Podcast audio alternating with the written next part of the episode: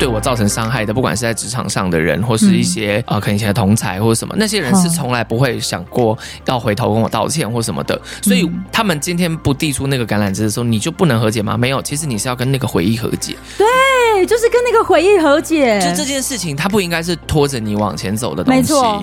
对，因为我告诉你，说实话，那些伤害你的人，对他们来讲，他们 don't care，他们早就已经忘干净了。嗯、哪天你可能在路上遇到他，然后你跟他提起这件事，他可能还会说：“有吗？怎么可能？”哦，好了，那对不起，嗯、你你会更火大。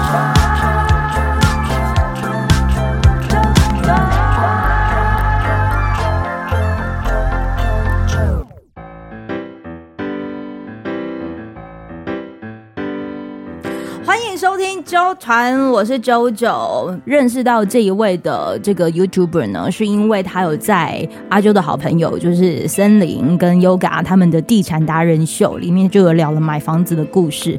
我因为听到他就是为自己买房子那个的决心哦，也许一部分真的是很希望能够拥有这个自己的空间呐、所以他也在这个为自己做努力。那又开始来听的疯女人聊天室，直到在二月份，他们有做了一集，那一集的那个主题呢，就在讲那个十年前脸书上面的各种的回顾。里面其中听到一个片段，我真的实在是听到当时我的眼泪。就这样子夺眶而出，因为他当时讲了二零一六，呃，二零一六年的故事之后呢，我就迫不及待的，就是很想告诉他我听完的感觉。欢迎泰拉，Hello，大家好，周团的听众朋友们，大家好，我是泰拉。虽然泰拉他现在没有戴着耳机哦，但是我其实现在可以听到那个满满的欢呼声。欢呼声在哪？欢呼声在这，这就是、哦、你可以按欢呼声，是不是？呀，哦，吓死我！我想说，我们家。哇，如果突然有个笑声的话，也是不错的哈。OK，好。今天太辣了，就是谢谢你，就是来到纠团来聊天。不会不会，很高兴很开心你的邀请。其实我们在我们自己疯女人聊天室，我也有偷渡过，就是那个 JoJo 的故事，就是那个你住在那个铁道铁道的那个故事。哦，对，不是不是，你住在铁道上，不是在铁道旁的房子。铁道宅，铁道铁道宅，铁道宅的故事。啊，如果你要去听这一集铁道宅的那个故事的话，啊，其实你也去可以听那个地产达人秀的那一集，就是有访泰辣的那一集，他们有提到，对，对，对，对，因为其实我们是因为森林的 Yoga 才牵上线认识的这样子，哦、对，那我也听了很多集，就是关于你的，嗯。啊、呃，就是听了很多啾团的节目，这样，我觉得你你真的是非常会访人呢，所以我其实蛮期待给你访问的，因为我觉得被我弄是不是？OK，来。好意思，好，所以你有内心有小小的期待了一下下，有啊有啊有啊有啊，哇！但是我可能真的太兴奋了，我一直在流汗呢，怎么一回事？你这里有面纸啊？哦，我看到了，有好，好来。今天呢，我很想要跟他聊这一集呢，其实是因为他在二零一六年脸书就是有写了他受邀就是要抽捧花的事情，然后那个的故事，你还记不记得当时你写了什么？因为我我本身是在做陈列设计，所以我有很多婚布的经验这样子嘛。那婚布就是做婚礼布置嘛。对。那我有一组客人呢，因为他知道我身份是同志这样子，那他说他在二零一六年，他算是我的前头几组客人这样。嗯嗯嗯。然后那时候。婚布整个都过程都很开心，然后到要婚礼前一天晚上，我还在调整东西的时候，我的客人突然问我说：“呃，他跟他老婆其实想要邀请我上台去参加抽捧花的这个环节。”对，但是我就我一开始当然想说啊，抽捧花，Oh my God！因为我自己身边那时候还没有什么朋友结婚，嗯，所以我那时候也觉得说啊，感觉很赞，会不会像电影一样？你知道，因为我就是想了很多这样。可是我突然我想说，但抽捧花然后呢？嗯，就是我。我抽到好，假设今天我抽到了，嗯，那是不是意味着下一个结婚的是我？但事实上我不能结婚啊，嗯，就是那个时候，二零一六年的时候。其实同婚完全没有通过嘛，我们完全没有办法想象说同志结婚是什么样子，嗯、所以在那个时候，其实我想了一下，我就拒绝他了。嗯，因为我也想了很多了。一来，我们那时候那个那个办那个婚礼的地方是中部的比较乡下一点。哦，对，虽然客人的想法很新潮，可是我觉得考虑到他的父母，考虑到他的长辈，他们应该不太可能会想要看到一个。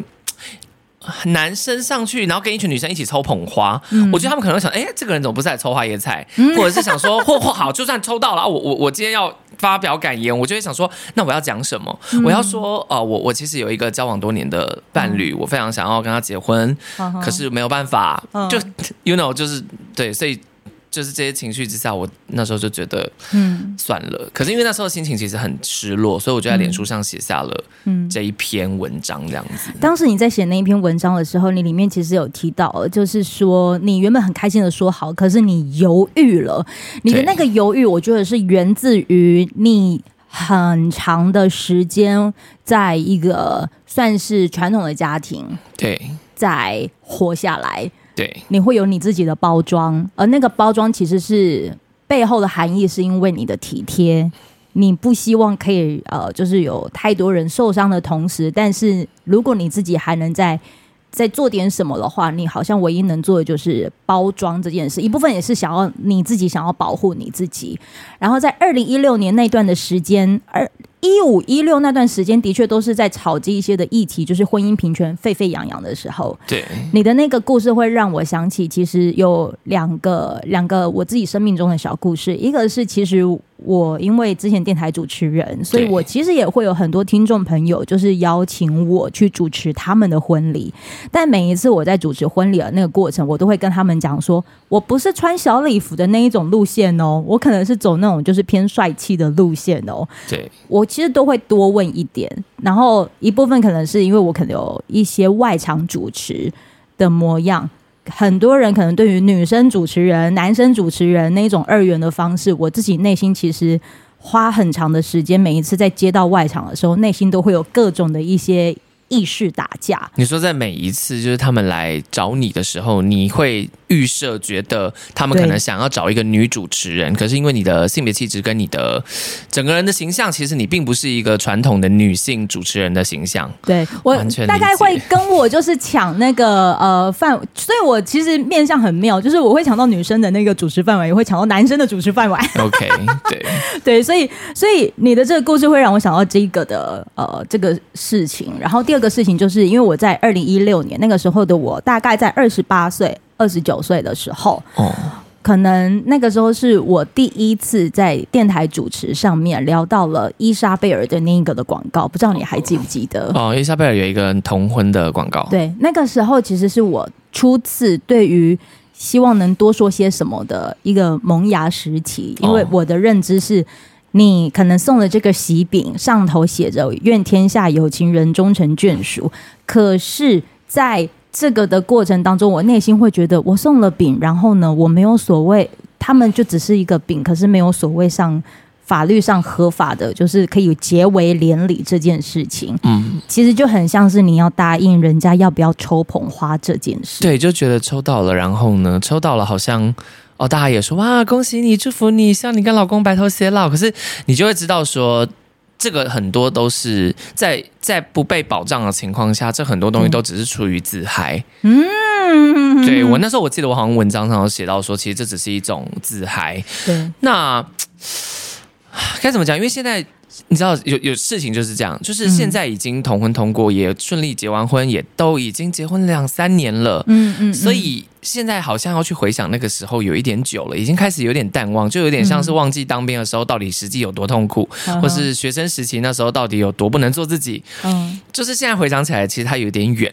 对，可是因为你今天提到这件事情的时候，我就觉得，哦，我们其实都不应该忘记。嗯，曾经大家筚路蓝缕走过来的样子，因为我其实很愿意相信一件事情，就是我们看似其实很开放，但是还是有很多人他是在所谓的体制内，嗯，戴着耳机才能够有自己的世界，听到这一集，嗯，对，所以当你可能那个时候在讲到这件事的时候，我就好希望能够邀请你来到纠团，来聊聊你那个的犹豫跟包装，虽然好像现在已经看似好好非常非常的外放，对，然后就是。聊着各种，可是，可是你知道，其实那个时候的自己啊，我觉得那个伤，如果我在今年很希望能够在做各种的和解的时候，我也在找各种的方式和解。嗯，对，那个的和解可能是我可能在节目上面有讲到的，就是关于那个呃伊莎贝尔那个广告这件事情，然后聊到婚姻平权，因为每年的十月不是都会有那个同志大游行吗？对对对，那个时候的自己好像就是唯一能够讲到的，就是。啊，有有这件事情的发生，可是我在节目结束之后呢，就是我当时老板一大早打电话来跟我讲了一个小时的话，而那一个小时的话，大部分其实都是很严厉的谩骂。哦，那个的谩骂，比如说就是阴阳不调和啊，然后就是很奇怪啊，就是各种的这些的难听。然后这些的难题，其实你你要相信我，到二零二三年的时候，其实还是一样会有这一些的声音出现。嗯，对。然后我当时一接收到这样子的一个讯息的时候，其实我花了很长的时间去代谢这件事。你跟你家人之间也是不是也会有那个？代谢的那个的过程，你自己情绪代谢这件事，其实这个旅程蛮长的，是因为我大概在应该说从小我的性别气质就跟一般人不一样嘛，就是。嗯呃，反正其实我自己是觉得很明显了，就是从小到大我就跟一般男生的样子不一样。嗯，然后我是觉得我爸妈心里有底，但我一直到大二还是大三那一年，嗯，就是因为一些事情出柜了，然后从那时候开始，我跟家里的关系就变得很僵，嗯，然后变得很。就是变得很多话，我爸呢，在我出柜的时候，我爸爸其实讲了蛮多伤人的话，这样子。嗯，对。然后我妈的话是一开始好像站在我这边，但是后来又立场反反复复这样子，所以就变成我觉得两两种不同的伤害，一种是直接性的伤害，但是因为我可能也预期我爸本来就会伤害我，对，所以我那时候其实就比较多是。比较多的失望，其实是来自于我妈，嗯，就是那个反反复复。你知道，我妈可能曾经说什么？哦，一开始她先说我会支持你啊什么的，然后就我爸那时候在生气的情况下，我爸就跑出去，然后就不见了，就好就不就失联这样。然后我妈就说：“都是你害的，就是你害的。如果你爸怎么了，这个家毁了，就是你害的。”嗯，对，就是你知道那种感觉，是一个好像支持你的人，却突然反过来怪你的感觉。然后反正这样子的事情。经历了很长的时间，不是只有心情上需要去代谢，包含那时候我爸，嗯、因为我我就我我在台北读书，我就待在台北不想回家，嗯、然后我爸可能想说，哦，那我就断你金源，你就会回来了。哦，那个时候我的老板也很像这样对我，只是说他可能对我讲那个的方式，就是以为工作职场应该是最支持我的，对，结果那个时候也是好像看是断金源，不要让你有任何的我工作机会这件事，对，所以就是。反正就他就是，其实人就这样嘛。他想要达到他的目的的时候，他会去做出一些事情。嗯、那你说这些东西，你现在再回头去看，他就是过去的每一个伤害。那这些东西，我觉得和解蛮重要，但是和解不一定跟对方和解，有时候是跟自己和解，嗯、或是你跟这一段告别，嗯、跟这一件事情告别。嗯、那呃，我我花了蛮长时间跟我爸嗯相处，嗯、也不要说和解，因为。呃，主要是我爸第一，其实这件事情是我爸先递出橄榄枝的，就是在这个漫长的过程当中，我爸逐渐的让我知道说他接纳我的伴侣，接纳我的身份，嗯，而且这是很有，就是就是非常循序渐进，他不是一开始就，他有时候先接纳了我跟这个人交往，就好，我跟前男友在一起的时候很稳定，然后我爸可能就接受了，哦，这个人是个好的对象，嗯，所以那时候我爸可能就出于一种。就是无奈，但觉得好没关系。你跟一个好的对象在一起就好。嗯，可是那个时候，你可能还是很明确感受到他并不接受你是同志这件事情。嗯、然后呢，可能又再过了几年，他可能哦，又又在某一块上面又再往前了一点。嗯、就是这个和解是因为我爸先递出橄榄枝，就是那个伤害你的人先转过来服软，嗯、所以我才能开始就是跟他对话。嗯，对。那你说过往还有更多？对我造成伤害的，不管是在职场上的人，或是一些啊、嗯呃，可能以前的同才或者什么，那些人是从来不会想过要回头跟我道歉或什么的。嗯、所以那些人，他们今天不递出那个橄榄枝的时候，你就不能和解吗？没有，其实你是要跟那个回忆和解。对，就是跟那个回忆和解。就这件事情，它不应该是拖着你往前走的东西。没错。对，因为我告诉你，说实话，那些伤害你的人，对他们来讲，他们。Don't care，他们早就已经忘干净了。嗯、哪天你可能在路上遇到他，然后你跟他提起这件事，他可能还会说：“有吗？有吗？怎么可能？”啊、哦，好了，那对不起。就 you know，你你会更火大，你会更觉得哦，那难难道这个伤害只有我一个人要背吗？但比较残酷的一件事情就是，伤害有时候往往就是被伤害的那个人需要去承受。嗯，对，那个加害者他很多时候是会忘记的。你当时就是跟回忆和解的方式，你的方式是什么方式？应该说，我意识到，呃，什么事情对我而言是更重要的。我觉得我的日子过得好，这件事情是最重要的。嗯，所以什么事情会影响我的日子过得好？什么事情会影响你的日子过得好？对，那我去开始审视这个负面的情绪，这个负面的回忆，嗯、可能曾经。嗯，举例来说，有些人他可能曾经在某一个他的旧家、uh huh. 那边可能有很糟糕的回忆，嗯，导致他即便已经搬家了、长大了、出社会成人，他还是很不愿意走过那条巷子。嗯，有这样子的，这是比较具象化的伤害嘛？嗯、那你就试着走进去那条巷子，嗯、但是带着全新的回忆，嗯，把它盖过去。嗯，对，就像柏油路一样，嗯、就是路上的坑坑巴巴什么那些，有些是修不好的。嗯，那大家选择的做法就是把它盖过去。它有没有可能有一天会因为雨水冲刷什么又跑出来？不无可能，嗯、但是你还是可以再把它盖过去。嗯，对，因为我觉得人的生命本来就是各种厚度叠在一起的。嗯，那不可能有一个人从出生到死亡都没有经历过任何心灵上的创伤，不可能。嗯，所以。我觉得你要把你不要把那个东西看得太过沉重，嗯，对，就是那个东西于你而言如果没有帮助，无法推着你往前走，只会把你一直往下拉的话，嗯，我觉得你就要试着去把它放掉，就是你要意识到这件事情，嗯，对。当然，我觉得有些创伤是很难摆脱的，有些东西是你即便到现在想起来，你还是会觉得哦，太太难了，我没有办法去面对它，嗯，那也无所谓，但它至少不要影响你。对，就是我，我现在我们现在录这一集哈，不是跟你讲说你听完之后马上去跟你爸妈 come out 说 hello，哎，不是不是，不不不不，no no no no no no，不是哈，我们的意思只是说，如果这个的痛苦的情绪它真的是有影响你，我觉得太辣这个的方式，其实你真的可以让自己试试看。对，就是自己一个人静下心来想，嗯，然后你你你其实只要有时候闭上眼睛，你自己往回想，你就会知道哪些东西是一直在阻碍你，或者一直在伤害、重复伤害你的东西，嗯，你就是把这些东西挑出来，然后去想办法克服它、解决它，而这事情有时候只有你自己知道，对，所以你也不用害怕，你也不用羞愧，嗯，对，因为因为其实我我曾经有个朋友，他不敢，他不搭公车，嗯，他死都不搭公车，然后。有一次，我就问他说：“哎、欸，因为也是我们要赶路，然后公车明明就是最快的，他却不要搭公车。嗯，对。然后反正那时候我只觉得困惑，但我也没有多问。嗯，然后是到多年后有一次，他在我们就是聊天的时候，他突然跟我说：嗯，他以前搭公车的时候被摸屁股。”啊，她是一个女孩子，然后她说她有一次，而且她那时候搭公车的时候，她是把包包放在前面嘛，因为我们其实都教育说体贴别人就是要把背包背到前面来。嗯，她背到前面去不久，立刻就有一个人摸她的屁股。嗯，然后这件事情对她造成两个创伤，第一，她非常生气，就是为什么她照她是照着规矩来，她体贴了别人，却因此而遭受伤害。然后二来就是她被摸屁股，然后她其实反应很大，但车上的人没有人。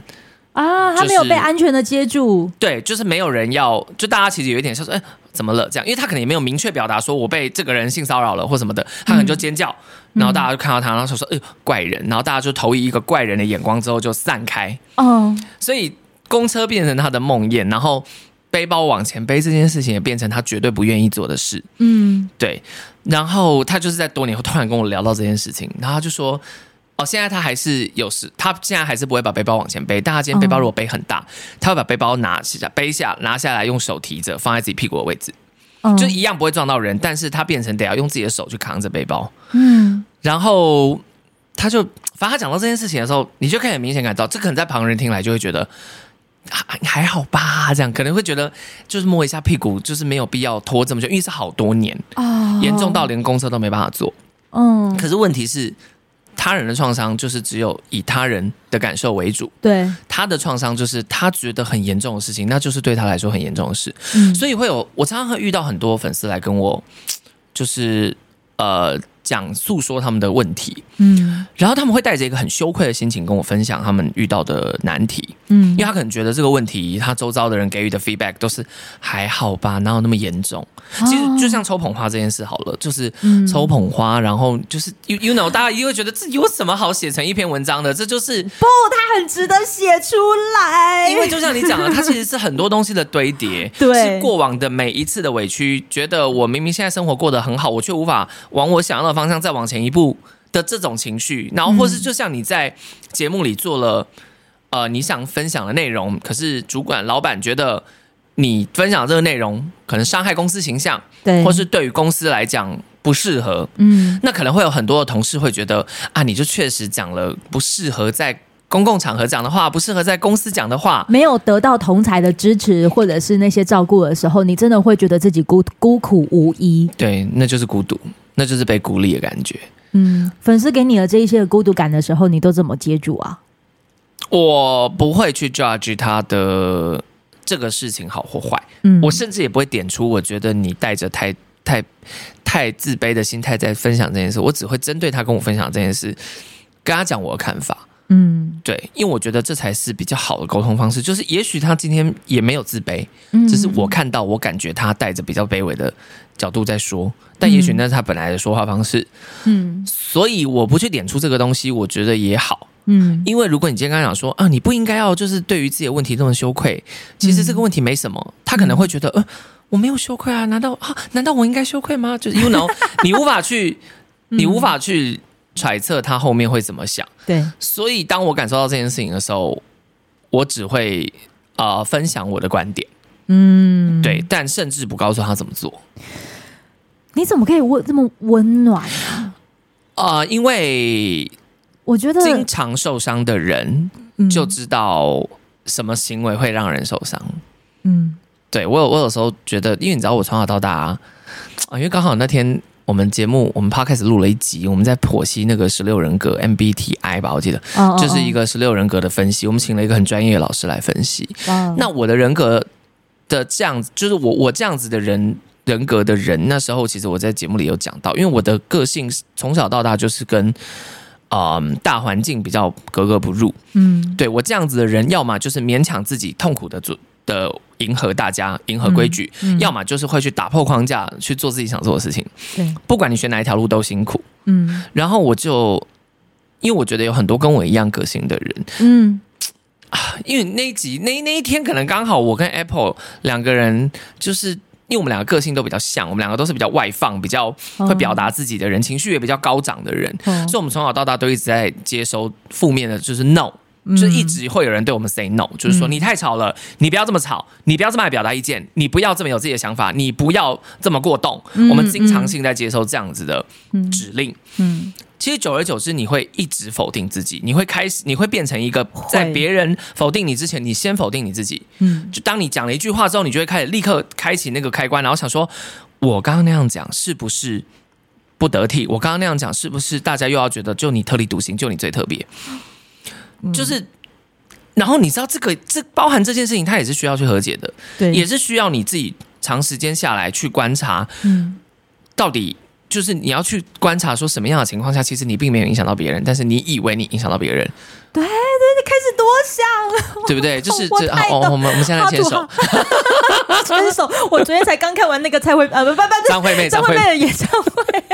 在牵手，在高雄铁蛋，对，铁蛋好棒哦。没错，就是嗯，嗯，你看，包含张惠妹，嗯，张惠妹开演唱会到后来，她也是一直被打压嘛，就是一直被很多声音打压，嗯，然后。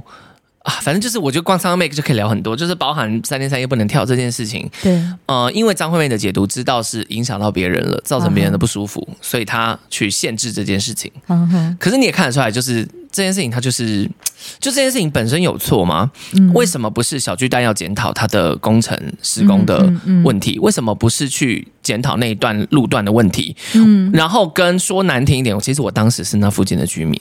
嗯。我并没有感受到。嗯。震动，嗯，就在那个事情发生的当下啊，我就是那边的居民，我并没有感受到震动，而且我家就在东华国中正后面，我离小巨蛋平行距离只有两百公尺不到，嗯，所以其实也没有没有也有另外一种可能是表达不满的人，嗯，他过度放大或者他过度高敏，嗯，就这些东西都是有可能的，但是没有，因为张惠妹选择，因为我影响到别人，所以我退回来，我缩起来，嗯，我不做这件事情，嗯，对。有趣的是，有趣的是，高雄巨蛋那边的里长也住在那附近。嗯，但但他觉得 it's okay。我们高雄台北自产啊，原来啊，不是不是，我是说 他住在高雄巨蛋，就是里长也住在高雄巨蛋那边，就是 you know 两个里的里长都住在巨蛋附近，但却有截然不同的反应。所以有时候我我常常也会去思考，说别人给你的 feedback 全部都是正确的吗？嗯，对，就是过于体贴的人会不会也被利用？嗯。对，当时你跟 Apple 就是两个人的特质有些相似，然后可能都是处在一个这样子被规范跟限制的情况之下，你们两个人其实算是有找到你们因为一直被压，有些人被压之后，好，那我就做成你想要的样子。另外一种就是，我觉得就是哪边不舒服。我在那个时候其实学会了一句话，就是上有政策，下有对策。对，当你被。包住的时候，你一直在找个缝，就是给它钻出去。所以我那个时候其实也练会了一件事情，就是在播歌的时候，我好像就练习用播歌说我想说的话。对，听得懂的人就是在知道我在传递什么讯息；听不懂的人，他就觉得是在欣赏一首歌。对，那个好像是我们能够做到的方式。可是这个过程其实也都是受伤、受伤换来的。对，然后我觉得这是一个很好的示范，就是我们，你知道，我们知道，就是明知山有虎，嗯、你就不要硬要往那里去嘛。因为你作为一个别人的员工，今天老板明确表示他觉得你不要再做这件事情，嗯、可是你觉得做这件事情没有错，那你要怎么从中间学会平衡呢？嗯、笨的人就会继续往前冲，去跟体制一直撞，最后撞到自己头破血流，丢掉工作。嗯。然后可能还会被公司求偿，不知道这就是有可能会发生这种事。那这种行为就是飞蛾扑火。但你的做法比较像是，好，我就在你的规矩内，我继续做我认为正确的事情。因为确实，这世界不会随时都要求你做正确的事情。嗯，有时候是要求你做他们希望你做的事情。对对，所以我是觉得，呃，找到方法，嗯，很好，嗯，对，而且你会变得更聪明。我在那个时候是遇见这件事情的时候，是在二零一六年的十月份，然后哦，二零一五年的十月份，然后我觉得老天爷很酷，就是为什么我们都很愿意把这件事情拿出来讲，但是拿讲到后面的时候，其实还是会讲到解套的方法，是因为难题一出现的时候，如果你还活着，其实一定会有解套的方法。对，老天爷会给你一个。我在那个时候就访问了一位歌手。然后那一位的歌手，他跟我就是我们有点像是在录音室里面，真的是很 heart to heart，就就是在聊各种的事情。我们就聊到了有关于就是被被限制、被规范这件事。然后这段话，我觉得也可以就是跟泰拉就是分享。那个时候他就说。给一群认为自己在做对的事情，却受到打击而感到失望的朋友，我不相信是你们公司的立场，我相信应该是跟你沟通的人的问题。所以，我们在这件事情上面，与其觉得沮丧，倒不如可以想一想，如果有一天我们要为我们认同的事情对着一群人说话。我们要不要又做这个样子的传递者，是一个让人失望的传递者，还是因为我们的关系，我们可以把一件事情诠释得比别的人更好，于是让更多人可以用这种潜移默化的方式去了解一个东西可以多自然，一个东西对于人权来说有多重要，一个东西对，其实它也许比我们想象中的更自然美好。更值得在社会里发生，所以我们其实都是传递的角色。我们不能帮谁发言，可是我们可以用自己的方法，让一件事情变得迷人，让它的价值被显现。所以每一次你只要遇到沟通不良，或是遇到别人用一些观念想要绑架你的时候，你要深深记得，这些人为什么让你觉得不自由，或是这些人为什么让你觉得被羞辱，或是让你觉得被三言两语的剥夺的讲话的权利。记住这个感觉，然后你要相信，很多人其实，在每一天的生活或工作里，也都被多剥夺这样子的权利。那你为他们去找到一个更好的回应这件事情的方式，那么也许我们这些人就同样找到了一个新的方式，去面对这一整个世界的阴谋论，去面对这一整个世界的不友善，或是面对这一整个世界的某一种贪心，也许这件事情就会开始有解了。我觉得你在做，呃，一开始可能还就是不是 KOL 之前，你可能会是一个就是布置，然后或者是把你的美感就是呈现在你的工作当中的人，其实那个时候你也是在体现你自己美的方式，只是可能你的工作跟你的家庭之间，他们还还，其实有时候我会觉得是他们还因为对这个世界不理解，所以他们用他们理解的方式去压制你。对。我在今天来的时候，我在高铁上，我又去看了你的那一只短短的不到十分钟，但是你讲的就是你爸爸出现在你的婚礼的那一段哦。然后我其实，在那里头有看到，你还记不记得当时你说你很希望把这段放在影片，可是你就把它写在资讯栏。对，我把它列出来，你可以看一下，你愿不愿意？就是可以念出来，然后跟大家说那一段话。哦，你说二零二零年一月二十五号，原本我写了一段话，想要放在影片里，但最后还是决定放在资讯栏就好。我们活在自由奔放且多元包容的时代，然而我们的父母却是活在时代接轨的年代。我能理解，还有太多他们追不上的事物，所以不是所有同志都像我如此幸运，能拥有理解他们甚至愿意改变的父母。但我必须告诉那些父母们一件很重要的事：你们确实要很辛苦的去克服那些根深蒂固的价值观与社会眼光。但是你们的孩子如果被你们否认了，你否认的就是他们生而为人的基本价值，等于否定了他们的灵魂与存在的意义。也许孩子没有你们的爱与照顾，一样可以活出自己，可是他们失去了避风港的同时，也失去了爱。很多人努力的在与世界对话，以理性和温柔打造一个更平等的社会，就是希望任何模样的人都能好好的活着。我们在做自己的同时，也可以试着体谅父母，但也请父母们思考：你爱的是你的孩子，还是你的期许？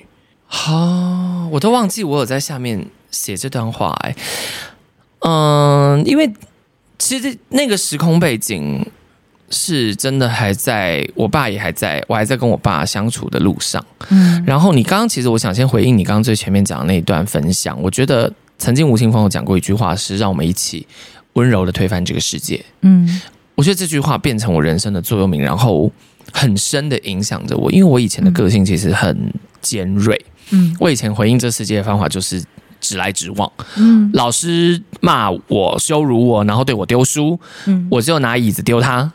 就是我以前回应的方式是这样，机智的苗可丽啦。对对对对对对，然后是同学 同学可能摔我的 CD，我就赏他巴掌。嗯，嗯，you know，就是是一个很很伤敌一千损己八百的做法，硬碰硬了。对对对，就是硬碰硬。所以，可是因为从小到大。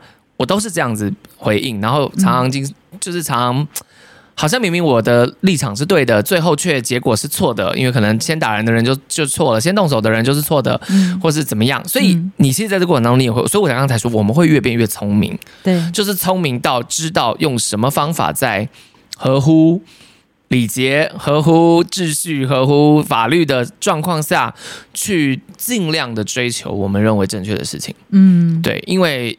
这个世界本来就是靠这个在运作的。对，呃，我后来理解说，这个世界其实如果没有秩序，那相对的，我可以伤害别人的同时，别人也可以伤害我。嗯，对，所以我才会觉得温柔的推翻世界很重要。嗯，而且用更让人能够接受的方法去对话。嗯，你可以更有效的对话。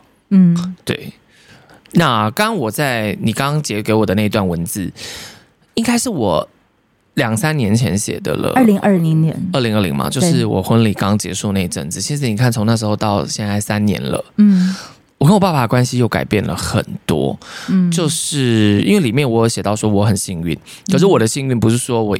一出柜，我的父母就哇，没关系，无论你什么样子，我们都会爱你。嗯、你知道，我现在有很多粉丝，他们可能看了我们的影片之后，他们说有一天他们孩子出柜，他们已经准备好要这样子回应他们。结果孩子还没出柜，呃，孩子才才两岁，因为我们的粉丝才三十几岁，他们的孩子都很小，很想做到这件事情，但没有机会表现。对，或或 maybe 到我长大之后还说，哎，儿子啊，你喜欢女生哦？我喜欢女生，不确定，但是我相信社会会慢慢改变，因为价值观。就是这样，那我也可以理解我爸妈他们那一辈的价值观，嗯，就是很硬。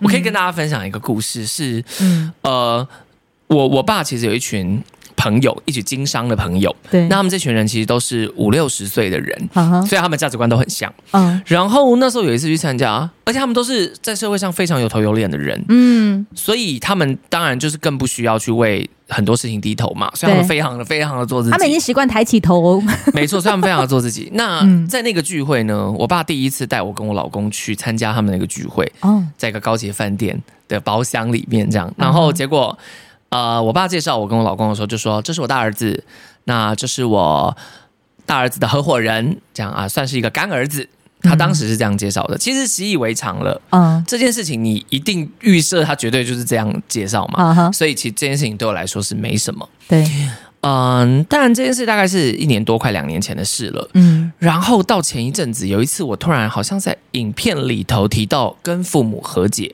的这个影片，如果有兴趣可以听看我的那个 YouTube 频道。嗯，那那支影片里面，其实我还是提到了跟我爸的关系，就是在很多事情上，我觉得他还是 还是有很多难以改变他的事情，这样子。嗯、那我里面提了这个，嗯、我爸可能看了那支影片，嗯，对，但是他透过我妹，然后跟我分享，嗯，就应该说他跟我妹分享，而我妹跑来跟我讲，嗯，那我妹就说，我爸那天跟他讲说，他回想起。那天在那个包厢里介绍我跟我老公的时候，他其实很后悔。他说他脑海里面想的是，这是我大儿子，这是他老公，嗯，但他讲不出来，嗯，所以他最后讲出来的话是，这是我大儿子，这是他的合伙人，嗯，算是一个干儿子，嗯，对，他就这样讲。然后他说他其实很后悔，他觉得他明明有想要讲说这是她老公，这是她合法的配偶，嗯，但她没有那个勇气，嗯。然后这时候他们那群。里面有一个呃非常算是德高望重的一个人，嗯，他就跟我爸说，其实我们都知道，嗯，因为毕竟 you know 还为什么要红到不好意思，就有在看 YouTube 频道，maybe 还是会知道一下了哈。那他们就说，嗯，其实我们都知道，嗯，只是你不用害怕，就是因为他一定知道我爸的害怕，我爸的担心是因为我爸不想这么讲的原因，其实很多是担心。我们会受到他们异样的眼光看待，对，尤其这群人如此的做自己，他绝对不会去顾虑到你的感受的。嗯，所以我爸当当时的 concern 是这个，可是他们就说我们都知道，而且你要相信，我们不会去伤害你的儿子。然后就是大概是一个这样的分享，对，嗯、那呃，因为我爸不是亲口告诉我，是我妹来跟我讲的，我也没有回应我妹，嗯，这件事情我的想法是什么？可是我那时候心里面其实默默的会觉得这个世界。变得不一样了，就是我们这么努力的，我们这么努力的在跟这个世界沟通跟对话的过程当中，嗯、这个世界真的不一样了。这就是为什么我会，我我我其实觉得今今年录音的时间是二零二三年，对。我们其实是用回过去，用二零二三年现现在这个年纪的自己去看当时的自己在做各种的行为，然后这一些的行为，其实我我们当时其实我们会觉得哇，我们要很努力，还还什么什么什么。其实，在努力的同时，我们也希望能够有一个安全的环境，对，或者是就像是你的阿爸遇见了他的朋友。说的这些话，我们也很希望能够有那一些说的这些话的人可以出现的更多。就是你心里有一个好的想法，一个善良的想法，也许你可以试着向你身边的人表达。嗯，因为这世界不缺乏恶意，也不缺乏难听的话，但是很多时候善意是被隐藏起来了。其实并不是没有这些善良的人，并不是没有这些温暖的话，而是有时候大家会觉得。不用讲吧，他应该懂吧，或是觉得嗯，这个没什么。嗯、但事实上，你的一点点善，嗯，我觉得对于别人来说，也许是一个及时雨。对，这一集其实想要做给呃，不只是年轻朋友听。其实我有很多听众朋友，他们本身也是爸爸妈妈，就是我们这个年纪的爸爸妈妈。因为我有一些听众朋友他，他呃。知道我离开电台之后，他们选择另外一个方式要去听到我的声音。他们开始去学习新的载载具，呃，就是呃，不是载具，载具是那个 载体。他们其实开始学会学，其实打开你们的手机呢，就会有内建 Apple Podcast。对，如果 iPhone 的话有内建 Apple Podcast，如果是那个安卓手机的话，其实也有 Google Podcast，或是下载 KKBox 都可以使用哦。我们就是用这方式。我们这集，我们这集好知性哦！大家会不会以为我只有这么知性的一面呢？哎，其实没有哦，你们可以去看我 YouTube，我还是一个疯疯的一个人啊，还是个疯女人啦！我就突然觉得，怎么会这么知性啊？这集好知性哦，还是要来一点这种吧。然后好了，最后总之就是，我觉得也可以跟大家分享，如果这些年轻朋友们或者是爸爸妈妈们，你也在就是做各种学习，你可能也在学习着如何把自己照顾好的同时，给受伤的人一些温暖，可是也可以给你一些回应，就是。你只要不要是为了把自己照顾好，于是变成一个不能够承认自己是谁的人。我们永远不需要跟别人刻意强调我们就是谁，也不需要刻意的跟别人说我们有这个，我们有那个，所以我是女人。对，但是我们可以做一个让别人也许因为我，所以很爱惜或很尊敬人的人。我们能做的其实就是就一直是这样，就是当你看到别人在欺负谁的时候，你不要用同样的行为也在去复制这件事情。对，这样就好。如果当下你可能是无能为力，但你就不要再多点使力去做这件事。对，就很像是前阵子你是不是也在你自己的社群平台上面也讲了有关于丰原高中？有人就是好像跟你的一些的留言啊，你是说那个哦？我以为你在讲那个丰原高中老师霸凌学生的事情，还是你家爹的代志啦？我跟你家爹的代志哦，就是我是在讲说，如果 如果不知道说什么话，你也可以选择不说话。嗯，原话是：如果吐不出象牙的话，你也可以选择不说话。我们不一定要只说好听的话，因为那个有点太虚假。如果你不是发自内心的话，我们不一定要都说出好听的话。对，但是我们也不一定要把你恶意的想法或是你不好听的话讲出来。嗯，我们有时候可以选择沉默，因为沉默是金。嗯，对。我希望你可以再制造更多金。对。各种知性耶，对啊，我们今天好好知性哦，吓死我了。对，有一集接下来你应该会开始疯了。好，那就喜欢我们的节目的话，就也可以去听听《疯女人聊天室》，是我跟我另外两个好朋友我们一起主持的节目，这样子。嗯，对，它有好几集真的是我觉得很好听，包括连二月份在录的，现在其实你在听还是依然会觉得很有感。下一集还是要再继续邀请泰拉，就是来跟我分享更多的故事。好，谢谢泰拉。好，谢谢，拜拜，拜拜。